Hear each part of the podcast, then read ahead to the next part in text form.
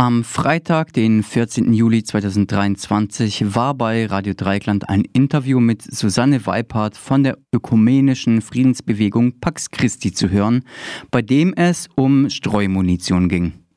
Anlass war die Zusage der USA, nun offiziell ukrainische Streitkräfte mit sogenannter Clustermunition zu versorgen. Zunächst wird im Gespräch geklärt, was Streumunition überhaupt ist. Streumunition ist eine, ja, äh, eine, also müssen Sie sich eine Bombe vorstellen, die auf unterschiedliche Art und Weisen äh, abgeschossen werden kann, also zum Beispiel über Artillerie oder aus, also von Flugzeugen abgeworfen werden kann.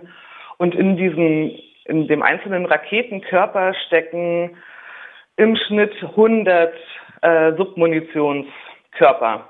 Und diese äh, beim Abwurf bzw. beim Verschuss äh, der eigentlichen Rakete sozusagen oder des Trägers ähm, öffnet sich die, diese, diese Trägerrakete über dem Ziel und verteilt die darin enthaltene Submunition eben auf, also großflächig über das, ähm, ja, über das Gebiet und explodiert dann beim Aufprall, ähm, genau, also beim Aufprall explodieren dann die einzelnen ähm, Submunition Oder Teile. Einzelne äh, Teile dann eben äh, auch genau, nicht. So weit, so grausam. Keine Frage, dass Clustermunition wie viele andere Munitionsformen, Bomben, Waffen und so weiter grauenhaft ist. Außerdem ist Krieg mehr als schlimm. Das will niemand leugnen, erst recht nicht die Betroffenen dieses Krieges, um den es hier geht. Gleichzeitig wirkt das Gespräch tendenziös, wenn im Kontext des russischen Angriffskrieges in der Ukraine erstens der Aggressor unbenannt bleibt und zweitens auch der Überfall an sich. Zwar wird im Interview gesagt, dass auch Russland Clustermunition verwendet, und das tut es schon seit vielen Jahren, neben anderen international geächteten Munitionstypen, wie beispielsweise Phosphorbomben, was aber im Gespräch unerwähnt bleibt. Doch werfen beide GesprächspartnerInnen einen sehr eingeschränkten Blick auf die Sache. Um die Gräuel der Streumunition zu untermauern, bringt Susanne Weipert beispielsweise vor, dass auf von Russland besetzten und von UkrainerInnen bewohnten Gebiet bereits Clustermunition verwendet worden und dadurch zivile Opfer auf ukrainischer Seite zu beklagen sei. Weipert erklärt, auch wenn es dann eben jetzt auch nur in Anführungsstrichen auf ukrainischem Gebiet eingesetzt wird, ähm, wird das langfristig die ukrainische Zivilbevölkerung treffen. Also entweder jetzt schon, auch wenn äh, die Ukraine sagt, dass sie das nur gegen russische Truppen und in nicht bewohnten Gebieten einsetzt. Das muss leider bezweifelt werden, eben weil es das im letzten Jahr schon gab. Die UN hat im März dazu einen Bericht veröffentlicht. Wirft man einen Blick in den genannten UN-Bericht, erkennt man, ja, die Vereinten Nationen werfen der Ukraine Kriegsverbrechen vor. Gleichzeitig ist es aber interessant, dass der Großteil des UN-Berichtes in Weiperts Ausführung unbeachtet bleibt. Neben dem Einsatz von Clustermunition gegen zivile Ziele werden in diesem Bericht nämlich Russland eine ganze Reihe an Kriegsverbrechen vorgeworfen. Zu suggerieren, die ukrainischen Verfehlungen seien Anlass für den Bericht gewesen, ist also faktisch falsch. Dass die Organisation Pax Christi mit Falschmeldungen und Desinformation arbeitet, ist indessen keine Neuigkeit.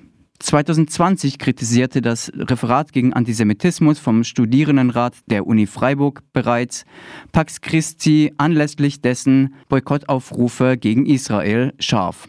Zitat Pax Christi leistet sich heute höchst verzerrende und einseitige Aussagen zum Nahostkonflikt nachdem sie jahrelang nicht nur mit eingefleischten Antisemiten sympathisierten, sondern auch aktiv mit ihnen zusammenarbeiteten, wie bei der Free Gaza Flotte geschehen. Zitat Ende.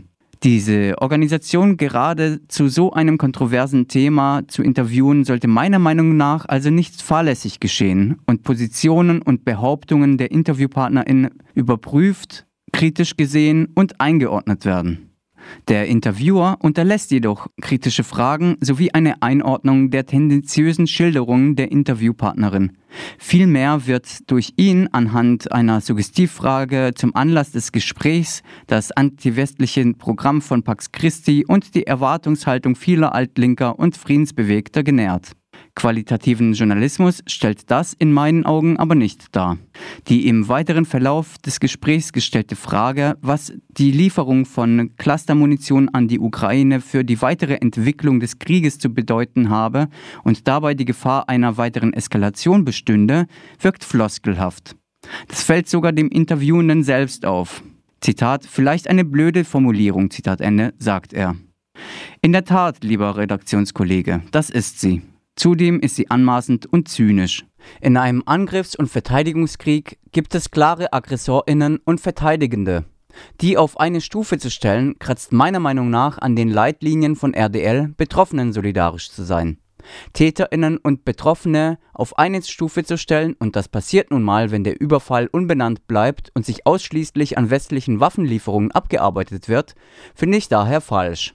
Es gibt Situationen, wo both sides Argumentationen nicht funktionieren, sei es bei Vergewaltigung, Mord oder eben einer Invasion. RDL sollte zumindest einordnen und zur Reflexion anregen und pazifistische Traditionen hinterfragen, anstatt antiquierte Ressentiments zu bedienen. Das geht sicherlich auch antimilitaristisch. Und als Versuch, das nachzuholen, soll dieser Kommentar bitte gehört werden.